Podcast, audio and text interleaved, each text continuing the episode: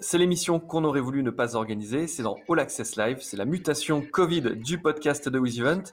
Et c'est en direct sur Facebook et sur YouTube. C'est tous les jours à 15h. Deux grands témoins du secteur de l'événementiel nous rejoignent pour partager avec nous les difficultés de ce moment inédit. Et à leur côté, WizEvent se mobilise pour la filière et crée ce temps d'échange et de partage. L'idée étant de ressortir ensemble plus fort. La parole donc aux organisateurs d'événements. Aujourd'hui, on va faire un zoom sur les salles et notamment les scènes de musique actuelles. Et pour ça, on va recevoir Alban Sauce, qui est le directeur adjoint de la Belle Électrique. Bonjour Alban. Bonjour, bonjour à tous. Et avec lui, on aura François Maton, qui est le directeur et le directeur artistique de Latabal, une autre SMAC à Biarritz. Salut François. Salut tout le monde. Déjà, est-ce que vous pouvez commencer en nous présentant vos structures, qu'on en sache un petit peu plus? Et, euh, Alban, je te laisse la primeur. c'est gentil. Merci. Donc, euh, en fait, euh, la Belle Électrique, c'est une salle musique actuelle qui est à Grenoble, donc qui est plutôt nouvelle. On a ouvert il y a 5 ans, qui est en délégation de service public, qui est gérée par une association qui s'appelle Mixlab. C'est une asso qu'on a créée il y a 13-14 ans, là, maintenant, vraiment pour répondre au cahier des charges et pour répondre à cette délégation de service public. Aujourd'hui, nous, on n'est pas encore labellisé SMAC. On est en cours de labellisation. Euh, on a tout ce qu'il faut pour euh, pouvoir être labellisé, hein, que ce soit la diffusion, l'accompagnement, euh, le AC, etc. on a une salle qui fait donc 1000, 1000 places. on programme toute l'année. On a à peu près 80 000 spectateurs à l'année, une centaine de dates. Donc c'est vrai qu'on est beaucoup plus sur quand même des grosses, plutôt des, têtes d'affiche, peu de découvertes quand même. On a, ou alors plutôt en première partie, ou sur vraiment notre spécificité qui est les musiques électroniques. Donc là, c'est, on a vraiment une grosse là-dessus, où ça, ça correspond à 30% de notre programmation. Donc moi, moi, je suis programmateur des musiques électroniques entre autres, et euh, voilà, donc c'est quand même assez important dans notre projet. Euh, c'était avant tout d'avoir une salle, un lieu de vie et un lieu où on puisse euh, bah, se déplacer, vivre, boire un coup, manger. Donc il y a, y a, deux bars, il y a un restaurant, etc. Donc, c'est important et vraiment c'était axé ce lieu sur vraiment un lieu de vivre ensemble et euh, avec cette crise, on voit bien que c'est très compliqué de vivre ensemble. Voilà. bon, tu auras noté que j'étais déjà labellisé SMAC, j'étais un peu vite. en tout cas, je... j'espère que c'est annonciateur de bonnes nouvelles. Mais vous travaillez dessus? C'est un sujet sur lequel vous travaillez ouais.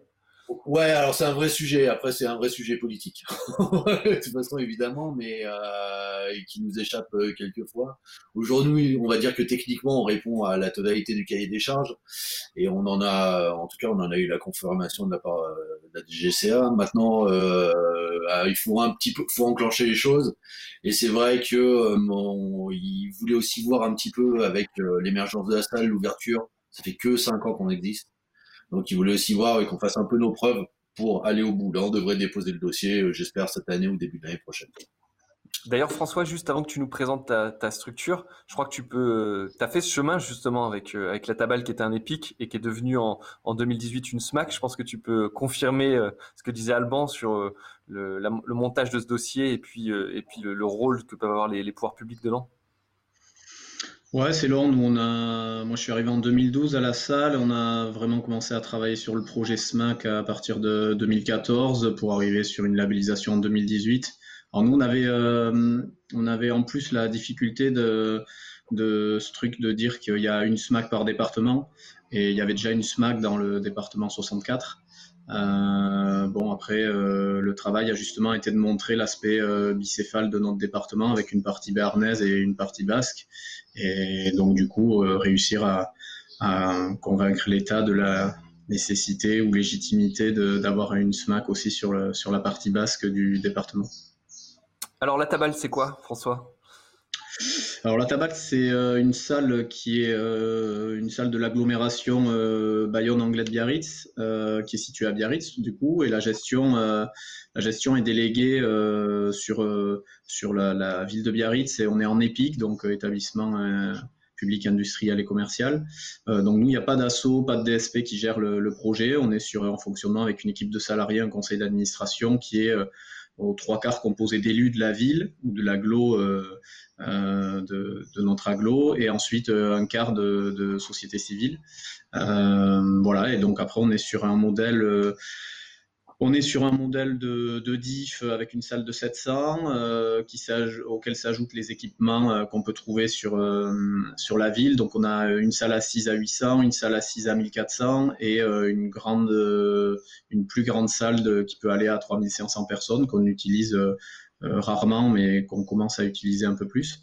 Euh, et puis après, on travaille tout ce qui est l'accompagnement, l'accompagnement via studio de répétition, résidence, euh, on a une école de musique aussi, type euh, Rock School. On n'est pas sur le, on n'est pas sur le label Rock School, euh, mais on a une école de musique de ce type. On a un gros un gros pan de notre activité sur l'éducation artistique et culturelle, plutôt, euh, au niveau du public, euh, des publics un peu éloignés ou en difficulté que des publics scolaires. Euh, après, on a tout un pan de formation aussi sur la salle, d'expo, avec tous, les jeunes créateurs locaux. Après, on a un pan de travail sur, le transfrontalier de par notre situation géographique. Donc voilà, on a aussi tout un travail avec les, les structures Pays Basque, Pays Basque Sud espagnol. Ok, bon, c'est très clair. Alban, autour de la salle, il y a un festival. Euh, on sait que tous les festivals d'été ont été annulés. Votre festival est, début septembre. Où est-ce que vous en êtes dans la réflexion de maintenir, euh, reporter ou, éventuellement d'annuler euh, cette édition? Alors, très rapidement, nous, c'est enfin, une édition un peu spécifique parce que Jour et Nuit, c'est un festival qui est entièrement gratuit, qui dure sur trois jours. Il y a beaucoup, enfin, c'est un budget, on perd énormément d'argent là-dessus et euh, Mixab reste une association de droit privé euh, où euh, nous on est très peu subventionné pour le fonctionnement de la, la, la boutique. Hein. Nous on est subventionné à hauteur de 19% sur la totalité de notre activité. Donc euh, on a un budget quand même assez contraint, euh, voilà. Et par exemple déjà nous on prévoit entre moins 40 et moins 60 000, enfin entre 40 et 60 000 de pertes à chaque édition de jour et nuit. Donc euh, quand est arrivé un peu cette crise, ça a été un peu notre premier réflexe, c'est de se dire bon bah il va falloir couper deux trois choses. Donc ça a été euh, le la première chose, ça a été de se dire bon on va arrêter, on va pas faire journée. Sauf que euh, c'est un événement qui nous tient à cœur depuis euh, très longtemps et, et surtout c'est aussi un événement d'entrée, c'est un événement festif, c'est un événement de territoire, c'est un événement où tout le monde se retrouve. Donc pour le moment on dit qu'on on l'a pas vraiment annulé parce qu'on l'a pas annoncé, comme quoi c'est annulé.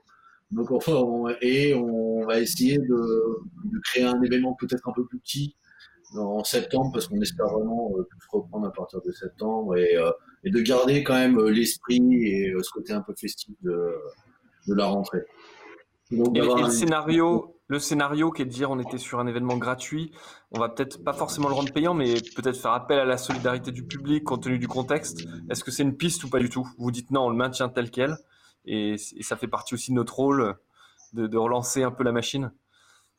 Euh, ça fait partie de notre rôle de relancer la machine. Voilà. Euh, moi, je pense vraiment, et je crois qu'aujourd'hui, euh, la solidarité, Aujourd'hui, on va pas dire qu'on est dans une structure en difficulté financière déjà. Euh, on a pris, euh, on a eu la chance quand même de bénéficier euh, du chômage partiel. on a pris, on, a un PGE qui a été mis en place. On a eu des aides de la région. Toutes les subventions ont été payées, etc. Donc les pouvoirs publics sur un, certain niveau ont été quand même assez réactifs. Ils ont quand même pas mal aidé. Nous, on espère qu'on peut reprendre en septembre et on pourra éviter le côté un peu dramatique économique euh, de la chose. Si on peut pas reprendre de manière euh, non dégradée en septembre, on se posera d'autres questions. Mais euh, là, on reste plutôt optimiste au vu de comment ça se passe en ce moment et on se dit que il faut qu'on garde ça et puis surtout il faut qu'on recrée ce qui un peu le avant quoi, ce côté un peu liberté, festif, ensemble, territoire, gratuité, découverte, qui fait vraiment le sel du festival.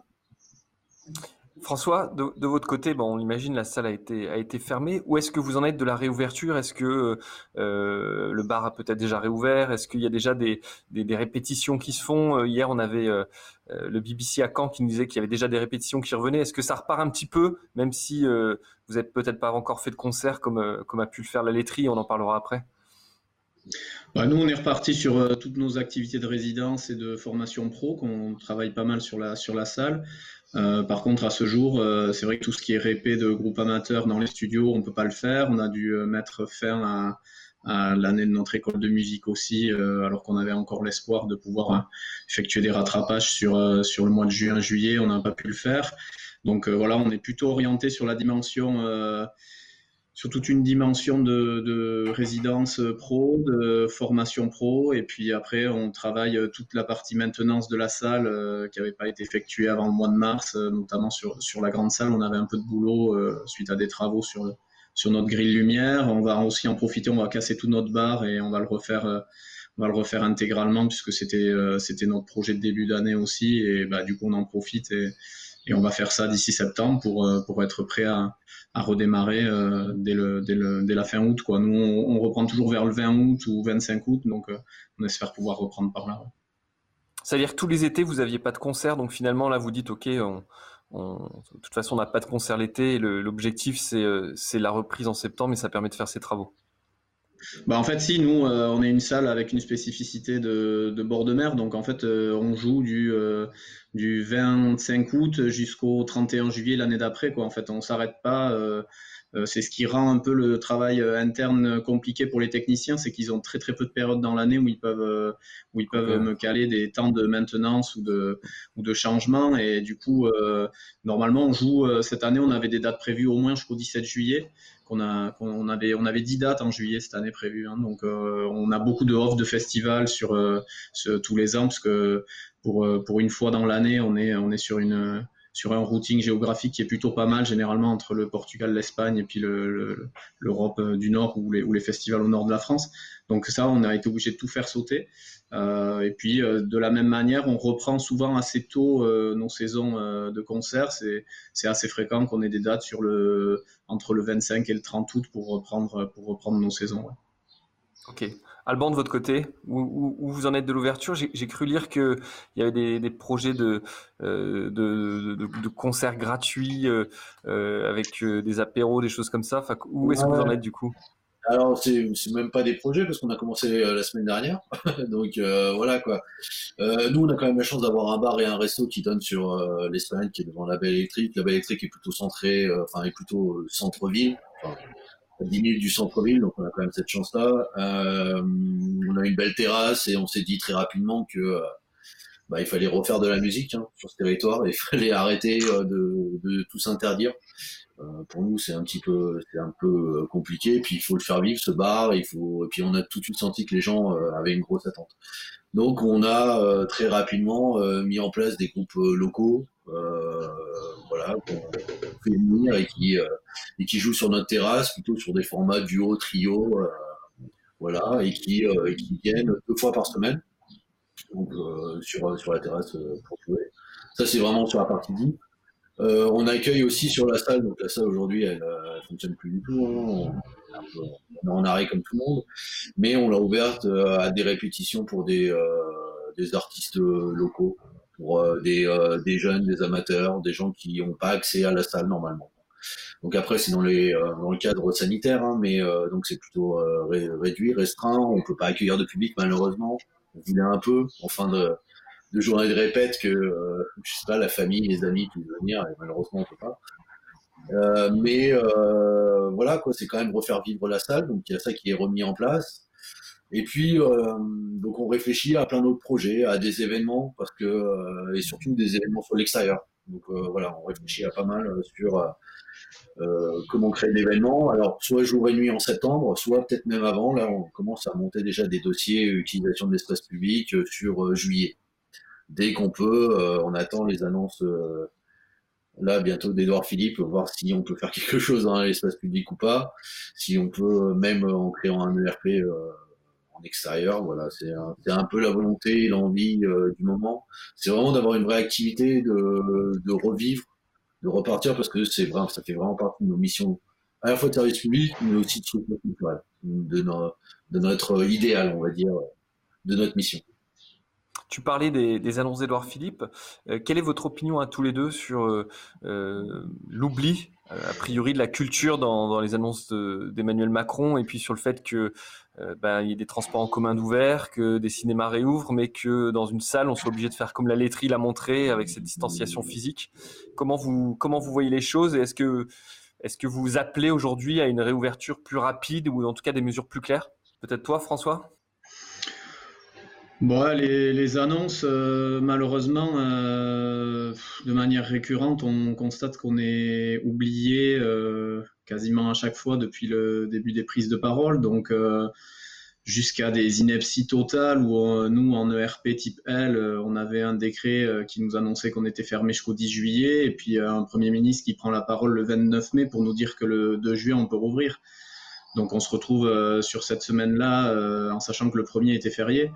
Euh, avec tout le, tous nos adhérents publics, usagers qui nous rappellent euh, pour nous dire que ah ben c'est super, ça ouvre, sauf qu'en fait les mesures sanitaires changent pas et que donc on peut pas rouvrir. Donc euh, c'est vrai qu'au bout d'un moment, on ne sait pas si c'est de l'incompétence, du mépris, euh, une stratégie globale euh, d'oubli volontaire pour voir comment ça va réagir en face et s'il y a un rapport de force qui se crée.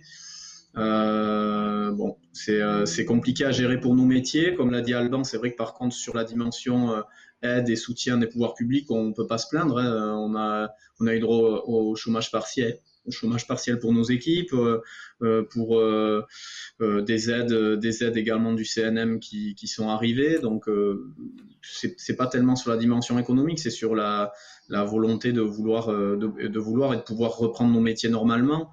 Euh, on travaille pas, nous, euh, sur nos métiers à la distanciation sociale. Euh, on travaille plutôt au rapprochement des gens, à la rencontre. Et, l'expérience de la laiterie, pour le coup, est extrêmement révélatrice de l'impossibilité, à la fois économique, mais idéologique, de devoir reprendre nos activités dans ces conditions-là.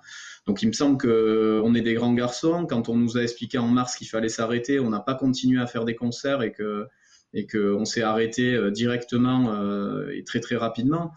Donc euh, là, nous, euh, c'est clair que ce qu'on souhaite, c'est une reprise à jauge pleine de nos lieux.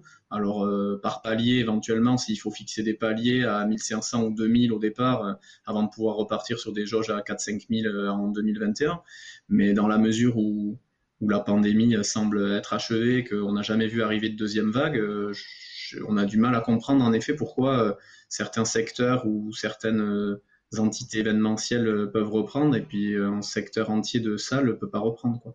Avec tout ce que ça implique derrière, parce que là on parle de nos activités à nous, mais euh, nous on travaille à 80% en circuit court sur le lieu, c'est tout un réseau de, prestataires en local avec qui on travaille qui se retrouvent impactés par le fait que on est sur 80 à 100 dates par an et que là on les fait plus. Quoi.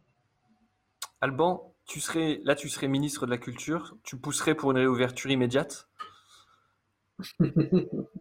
Euh, Moi, personnellement, oui. Mais après, je suis pas ministre de la Culture. Voilà, on va pas, j'ai pas envie de, parler de ce monsieur. Mais euh, au-delà, juste pour rebondir sur ce que disait François, moi après, euh, sur les, je trouve que les musiques actuelles ont toujours été un peu le parent pauvre déjà de la culture. Donc, on s'est déjà posé pas mal de questions sur alors on va rouvrir le cinéma, on va rouvrir euh, bah, en fait tout ce qui est assis, donc les théâtres, l'opéra, on commence voilà. les théâtres sont pas réouverts Alban. Les théâtres c'est pareil, hein, c'est ainsi. Ouais, mais ils peuvent être assis, ils peuvent commencer à faire des choses, ils peuvent euh, commencer à enfin le, sujet c'est un peu plus euh, facile. C'est un peu plus facile pour eux que pour nous. Nous on a des salles debout, c'est juste vivre la musique actuelle assis ça me paraît quand même un, peu un peu compliqué. Donc on a toujours, on n'a jamais été très soutenu. Et puis je trouve que aussi, euh, je pense que euh, on, manque de lobbying, euh, que ce soit que ce soit auprès des, fédérations qui nous représentent, parce que nous on fait partie du SMA, de la Fédé Lima, hein, mais sûrement comme comme François. Mm-hmm. on participe à des à des débats où on a quand même tous du mal des fois à se mettre d'accord. On n'arrive même pas à se mettre d'accord avec le Prodis euh, comme si c'est on était des gros méchants et que alors que en vrai euh, l'un ne peut pas vivre sans l'autre donc c'est un peu euh, donc personne ne peut n'arrive à s'entendre et du coup on est très dispersé dans notre force et c'est ce qui fait que contrairement on prend des restaurateurs avec des têtes d'affiche et des mecs qu'on voit à la télé tout le temps eux ils ont du pouvoir nous on n'a pas de on n'a pas de tête d'affiche comme ça qui qui a du pouvoir qui est là pour taper du poing sur la table alors apparemment, il y a Jean-Marie Bigard qui a parlé un jour au président. Donc voilà, si c'est ça notre tête d'affiche, on n'est pas on est barré. Mais euh, voilà quoi, je trouve que c'est ce qui nous manque. Et du coup, euh, j'ai l'impression qu'on est le dernier secteur, finalement, en France, qui reste confiné. Et au-delà d'être confiné, surtout, euh, on n'a pas de, de, visibilité sur l'avenir. Et mmh. euh, je trouve ça, je trouve ça vraiment dommage. Moi, voilà. On parlait de lobby, de, de, groupement. Je crois que François, donc tu es euh, euh, dans des groupements comme ça, à la fois en France, mais aussi euh, côté espagnol. Est-ce que dans ces groupements, tu vois une meilleure structuration en Espagne, des positions plus, plus fortes prises peut-être, ou est-ce que ils ont les mêmes difficultés que nous finalement?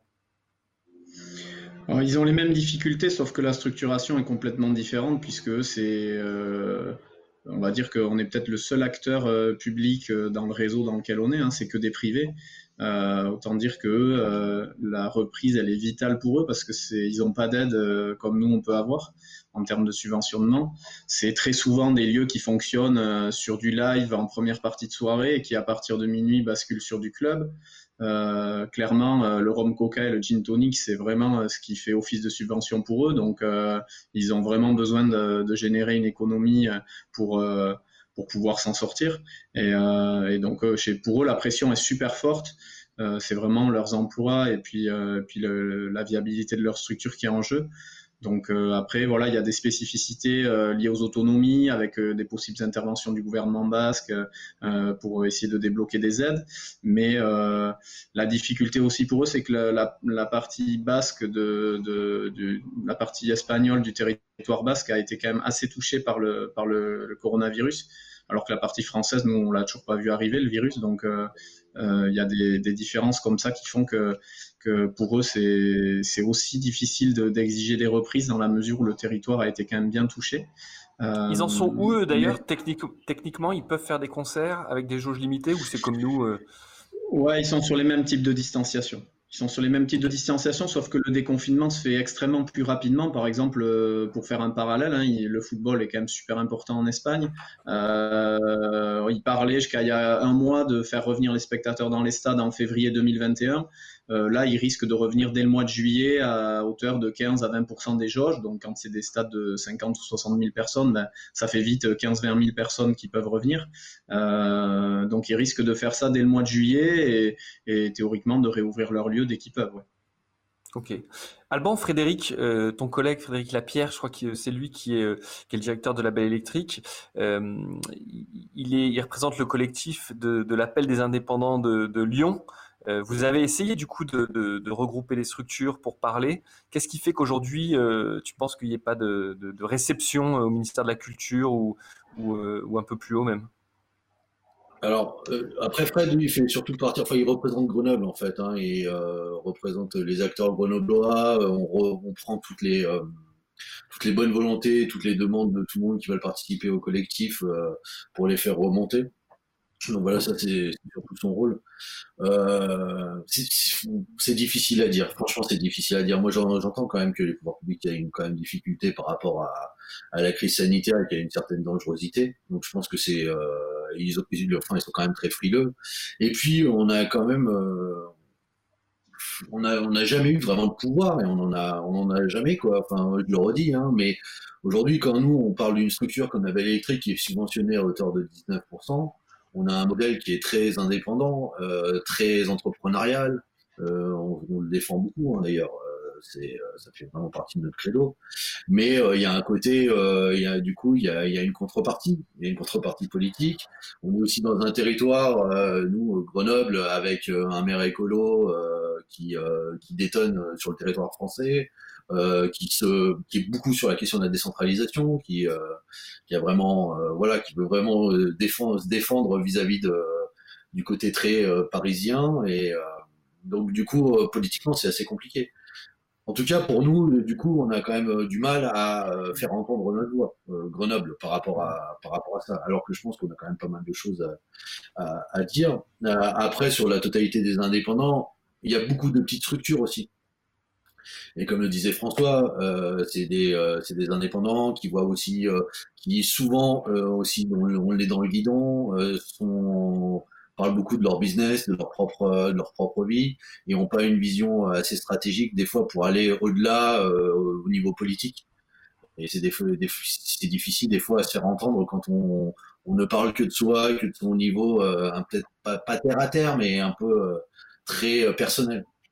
Je mmh. pense que c'est un peu ça la limite euh, du discours.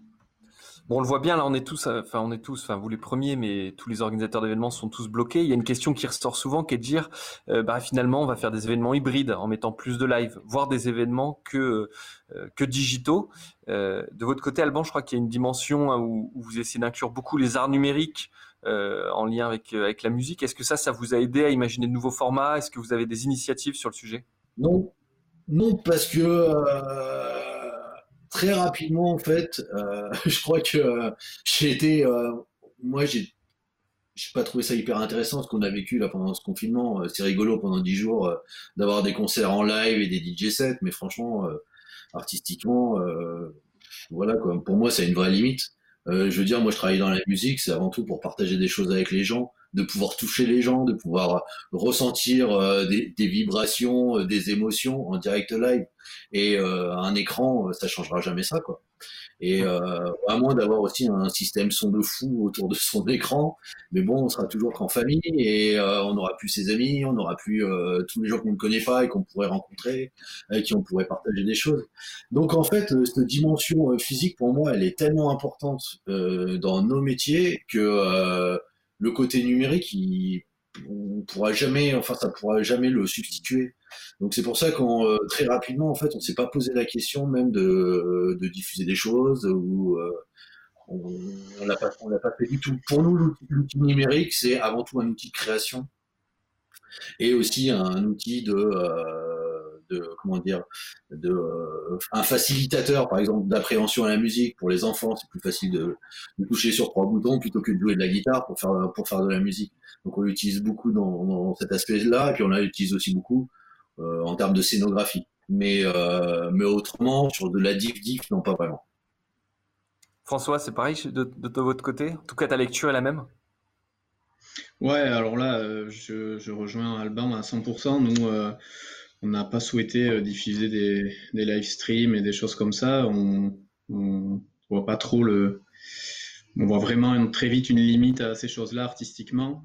Euh, c'est aussi ce qui m'a gêné dans tout ce qu'on a entendu, c'est-à-dire que là, depuis un mois, on nous explique qu'il faut qu'on se réinvente, mais euh, nous, à ce jour, nous réinventer, on comprend trop, pas trop bien ce que ça veut dire. On est sur un territoire sur lequel on est super bien implanté, tout notre projet est axé et en tout cas est basé sur l'ancrage territorial, le travail avec les assos locales. On fait 80% de nos soirées en coprod avec les assos locales. Euh, donc euh, on a du mal à entendre ce truc de se réinventer. Notre projet il fonctionne. On imagine des projets euh, toute l'année différents. On fait déjà du hors les murs. On fait déjà des choses dans des choses réduites, euh, dans des, dans des, sur des projets plus expérimentaux. on imagine déjà plein de choses comme ça. Ce qu'on a donc se réinventer, on voit pas trop bien ce que ça veut dire, mis à part le fait qu'on nous laisse exercer notre métier dès que, bien sûr, voilà, les conditions sanitaires le permettent. Mais il nous semble qu'à ce jour la parole pourrait être euh, libérée euh, là-dessus et nous laisser euh, retravailler normalement. C'est là, juste pour rebondir sur ce que dit François, c'est là où on voit qu'il y a vraiment un, gros problème des pouvoirs publics, c'est que en fait, ils connaissent pas du tout ce qu'on fait. Quand on nous commence à parler, euh, réinventer et commencer à nous dire, ouais, faut que vous alliez dans les écoles, mais on t'a pas attendu pour le faire, en fait. On le fait tous les jours depuis des années. Euh, il faut, voilà, travailler avec les milieux scolaires, dans les quartiers, etc. Mais ça, on fait, c'est notre quotidien. Donc du coup, euh, cette intervention, euh, au-delà du côté Robinson Crusoe, euh, fromage et fromage et jambon, cette intervention, elle, elle, avait très peu de sens pour nous. on ne s'est pas du tout reconnu. Et en fait, on, pour moi, sur tout ce confinement, il n'y a eu aucun, aucune, aucune préconisation, aucune attention, on va dire, faite à notre milieu. Parce que finalement, c'est finalement, on est d'accord que c'est aussi, finalement, c'est plutôt des soucis de communication en fait, parce que le, le la perception que, comme ça, hein, le sentiment que je peux avoir moi de mon côté, c'est que la perception qu'ont les politiques de la culture, ce sont soit les artistes, qui est la tête de proue la plus visible, soit les intermittents, mais les structures autour qui font fonctionner ça, que ce soit des, des salles, des organisateurs, des associations locales, euh, sont pas forcément, euh, sont pas forcément visibles. Et les aides, pour le coup, ont été vraiment à la hauteur, mais c'est plus les messages derrière de dire, bah, la, la culture est pas essentielle, et puis tout ce que vous évoquiez en communication, je pense qu'on été, ont été ratés. Et puis on voit bien quand. Euh, pardon, vas-y. Vas-y François. Non, mais on le voit bien sur l'intervention qui avait été faite, c'est-à-dire que face à quel secteur le président euh, il recevrait pas des organisations représentatives du secteur? Là, il, a reçu euh, trois, quatre artistes bon, qu'il avait peut-être trié lui en amont, j'en sais rien. peut-être des gens très représentatif, mais à quel moment, euh, face au secteur automobile ou aéronautique, il va recevoir des gens euh, particuliers? Il va recevoir euh, les organisations qui représentent le secteur? C'est là où je rejoins Alban sur le fait qu'on n'arrive pas à, être, avoir suffisamment de poids et de cohésion dans notre secteur pour être en capacité de taper sur la table et de montrer que, au-delà de la vision où on nous percevrait encore comme des saltimbanques incapables de gérer un budget, nous on est un peu comme la belle électrique, on est sur des, fonds privés à, 70 ou 73% de notre budget. Euh, on sait euh, donc sur un modèle plus entrepreneurial que public, et on sait gérer des budgets, on, sait monter des événements, on sait accueillir des publics. Et la considération, elle, fait défaut par rapport à ça. Sur cette euh, question de considération, je voulais vous le demander à tous les deux parce que Alban, je sais que vous avez des, projets d'action culturelle, vous faites des, vous avez fait des concerts en maison d'arrêt, dans des CHU. Euh, François, de, de, votre côté, vous, sortez des murs, vous avez proposé des animations les quartiers, les écoles, les associations, participer à des événements euh, qui font vivre la, la, ville la difficulté, c'est très violent pour vous aussi. C'est finalement, c'est surtout ça qui est très violent, c'est cette considération de ne pas forcément être pris en compte euh, dans les actions que vous menez aussi pour euh, le, bien vivre ensemble? Bah, il y a la dimension euh, par rapport au bien vivre ensemble. Nous aussi, ouais, on intervient sur, sur la maison d'arrêt, sur toutes les, toutes les maisons d'enfance à caractère social en local avec qui on organise pas mal de choses. Donc il y a toute cette dimension-là. Et après, si on veut vraiment parler de chiffres, il y a la dimension économique parce qu'on on est de, euh, à travers nos structures, on, génère aussi une économie euh, hyper importante sur le, sur le secteur local. Donc, euh, donc voilà, il y a plein de gens qui travaillent aussi en lien avec nos structures et, c'est aussi un tissu économique qui est, qui est important. François évoquait les chiffres, Alban. C'est peut-être ça la difficulté, c'est qu'on met peut-être pas assez en avant cette économie. Oui, mais on est des structures économiques et quand on disait de toute façon oui, on a été bien aidé parce qu'on bénéficie des aides euh, dont bénéficient les entreprises, en fait, tout simplement. Et euh, parce que on est des entreprises. Et c'est ça qui, euh, ça qui nous a sauvés, et que le modèle économique euh, de il y a peut-être 30 ans, des salles très subventionnées, il existe moins maintenant et que euh, et qu'on a réussi, à, on, arrive à se sauver par rapport à ça. Effectivement, après, il n'y a pas de. Le problème, c'est, enfin, on a considéré effectivement les artistes, on a considéré les intermittents, hein, les artistes aussi, mais euh, enfin, en tout cas, euh, voilà, c'était le vrai sujet, c'était ça, pas les structures. Et le problème, c'est que sur structure, eh ben, il n'y aurait pas d'artiste, et euh, l'artiste, il n'y a pas de structure aussi, donc tout est interconnecté. Mais il manque vraiment un maillon. Donc euh, là-dessus, euh, effectivement, nous, on a quand même besoin aussi peut-être de mieux communiquer sur quel est notre rôle sur le territoire.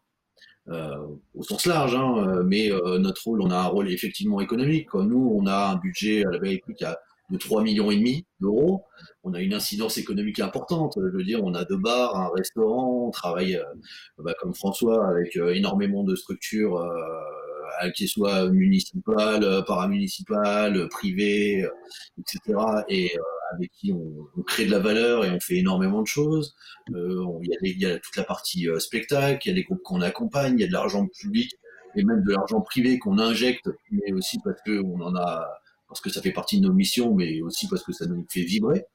Parce que quand on a 19% de subvention, on, on s'arrête pas à mettre que les 19% de subvention euh, dans euh, les actions qui, euh, qui n'amènent pas d'argent.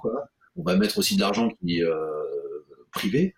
Donc voilà, donc pour, pour nous c'est hyper, enfin voilà, quand on a cette mission, ça nous tient à cœur, elle existe, il va falloir qu'on communique plus sur vraiment c'est quoi la valeur que créent euh, nos structures?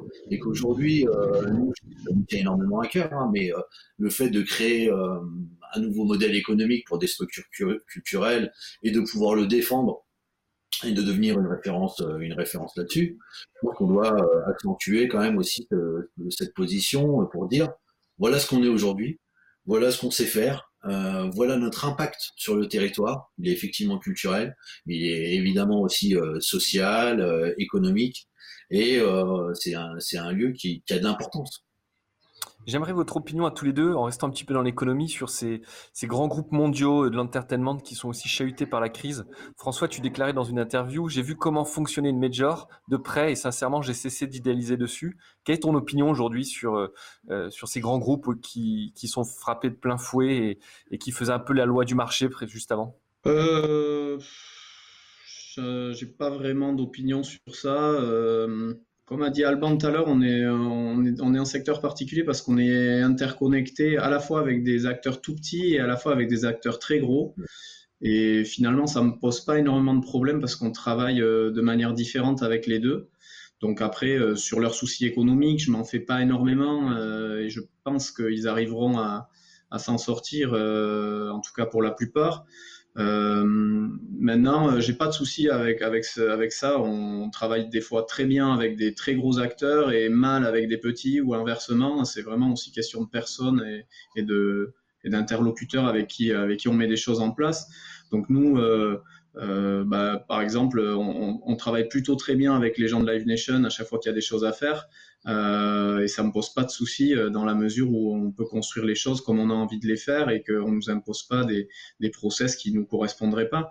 Après, après, on travaille aussi très bien avec plein d'indés, mais le secteur, il est, il est construit comme ça et le, ce qui est quand même important, c'est que si on se rend compte que nous, on n'a pas trop de poids pour faire bouger des choses, on sait que les gros, économiquement, ils vont avoir besoin de reprendre euh, Vite. le plus rapidement possible, et que eux, par contre, ils ont des, des, des, leviers pour peser là-dessus, et, et, donc là, sur des, sur des périodes comme ça, euh, je pense que d'essayer d'être le, le, plus solidaire et le plus, avoir le plus de cohésion entre tout le secteur, c'est nécessaire. Mais d'une manière générale, moi, j'ai pas de souci avec les avec les gros du secteur avec qui je travaille, ça fonctionne bien.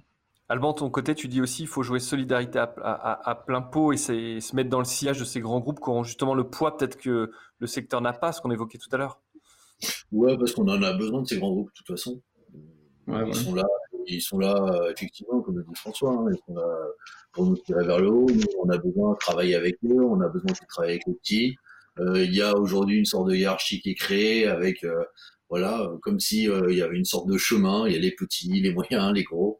En tout cas pour les artistes, et ça, ça peut être aussi, ça peut être aussi intéressant.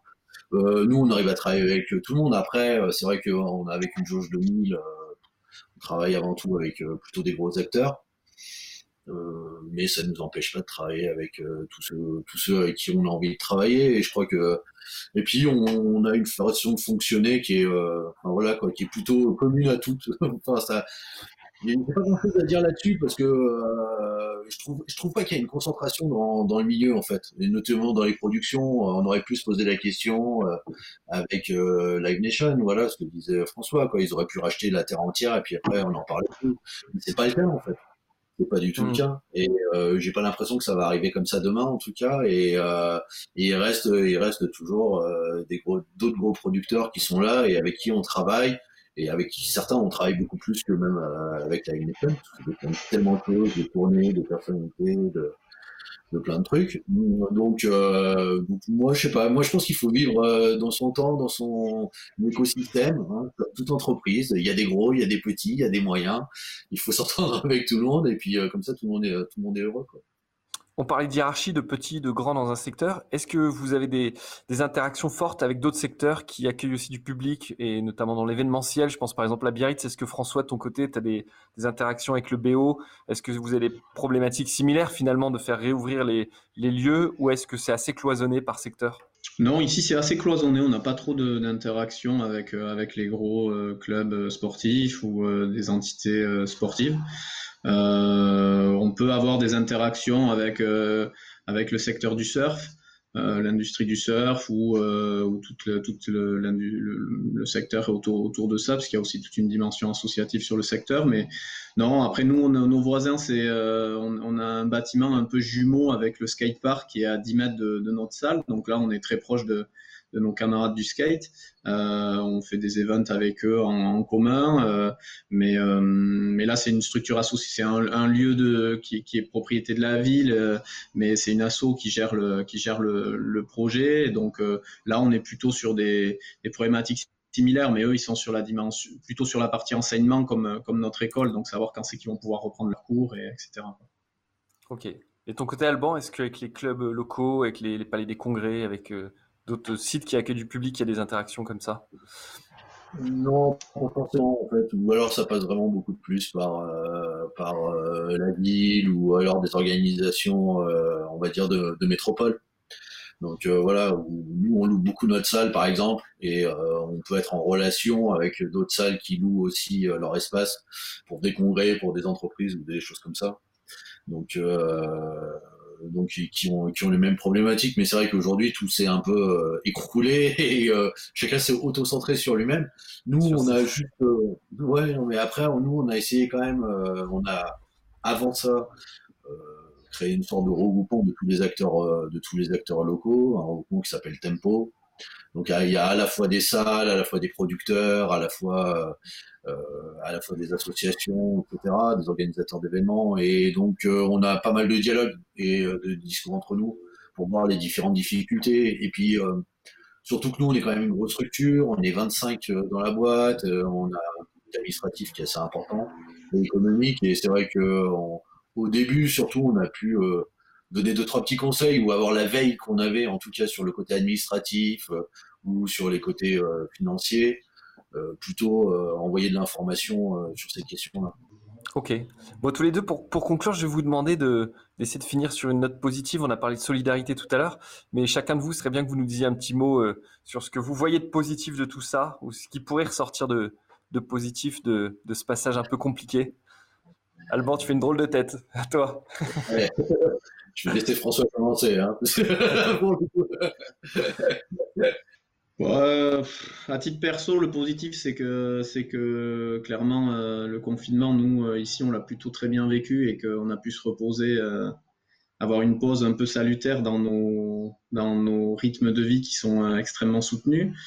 En termes d'équipe, ce qui est positif, c'est que je crois que tout le monde s'est aussi rendu compte qu'on avait un métier qu'on aimait beaucoup et que du coup, euh, tout le monde a plutôt hâte de revenir et donc euh, ça fait oublier peut-être les petits désagréments qui peuvent euh, s'accumuler parfois au quotidien et qu'en fait tout le monde se dit que on a quand même la chance de pouvoir faire ce, métier-là.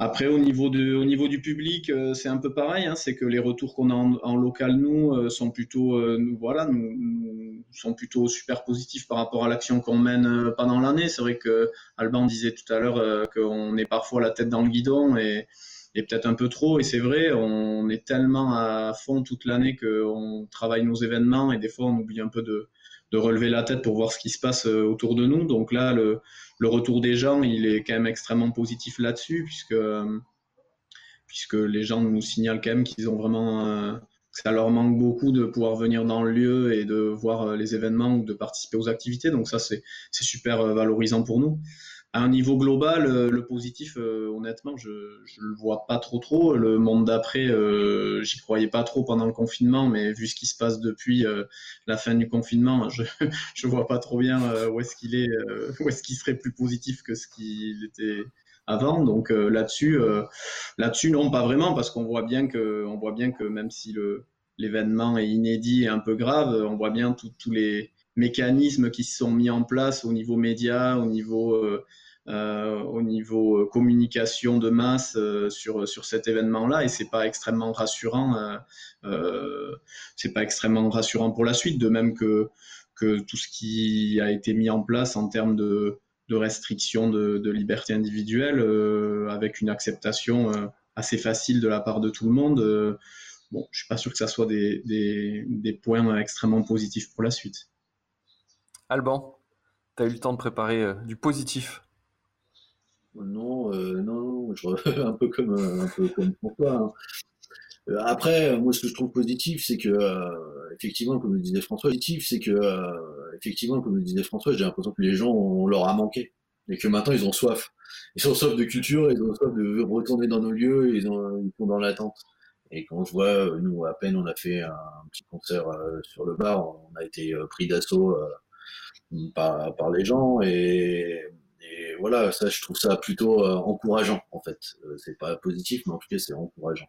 Et euh, on se dit qu'on fait aussi ce métier pour, pour ces moments-là et que les gens nous ont pas oubliés et qu'on reste et qu'on est important dans leur en. Donc ça, c'est ça, c'est déjà bien. après, pour nous, je pense qu'en interne, quand même, c'est vrai, pareil, on est la tête dans le guidon, on a je sais plus combien de jours d'exploitation dans l'année, parce qu'on a une centaine de concerts, il y a les locations, il y a les résidences, il y a les, Bon, on a une, on a une, on a une des grosses périodes d'activité quand même. Et là, ça nous a permis aussi de nous poser un moment de relever le nez et de se dire, bon, vers quoi on a envie d'aller. Et moi, personnellement, ça m'a donné envie de continuer aussi. À un moment, parce qu'il y a une vie quand même, au bout d'un certain nombre d'années, la fatigue, et, et se dire, bah, j'ai toujours envie de continuer parce que j'ai encore des choses à donner et que notre rôle avant tout c'est de faire rêver, c'est de faire imaginer les gens, c'est de les divertir, c'est de les cultiver, c'est de les éduquer. Et que, euh, et que cette période-là montre bien qu'on n'a pas pu le faire. Et que euh, je pense que euh, toutes ces missions là, euh, elles sont vitales pour l'être humain. Elles sont, il faut qu'on, il faut qu'on soit présent pour euh, pour qu'il vivre ça et pour qu'il puisse participer à ça et euh, moi, ce que je vois de positif, c'est que les gens ont envie de ça, nous, on a envie de ça, et qu'on va bientôt se retrouver pour euh, pouvoir euh, le faire à fond, et que du coup, on en a profité aussi pour avoir plein de nouvelles idées. Nous, on se pose la question de créer une web radio. on a lancé voilà ces journées en, voilà d'ouverture d'Abel électrique, un équipement pro pour des amateurs qui qui a priori pourront jamais aller sur cette scène, qui, qui n'auraient jamais pu aller sur cette scène, voilà, et qui peuvent le faire aujourd'hui. Alors effectivement, hein, ça ne durera sûrement pas parce que le jour où on pourra reprendre euh, de manière euh, de manière entière notre activité, euh, ça changera. Mais peut-être qu'on va se garder ça dans le coin de la tête et puis on, on, va se garder des créneaux quand même pour ça. Donc ça nous a quand même aussi fait réfléchir, fait grandir, faire évoluer un petit peu le, le, projet. On a pu discuter avec plein de gens, on a pu, on a participé à plein de visioconférences et que du coup ça nous a ouvert l'esprit. Il y a quand même un côté un peu, effectivement je vais utiliser peut-être un gros mot, mais euh, benchmark de, ce, de cette période, qui était euh, qui, est, qui, est, intéressant parce que du coup, on, a multiplié les relations euh, et les discussions euh, avec différents euh, interlocuteurs. Donc ça, ça a plutôt un côté un plutôt un côté positif.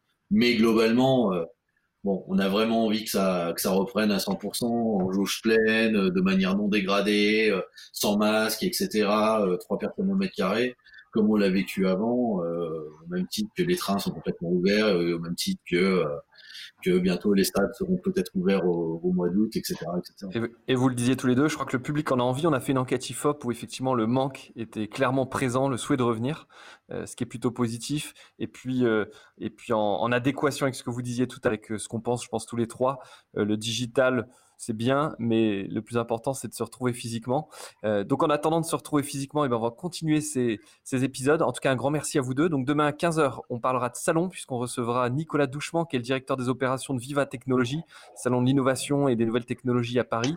Et avec lui, la Japan Expo et ses deux cofondateurs, Jean-François Dufour et Thomas Sirdé, une super communauté de fans. Et ils nous raconteront comment ils gèrent euh, la communication, notamment avec eux. En tout cas, merci de nous avoir suivis et à demain. Et de Show Must. Salut! Salut, merci.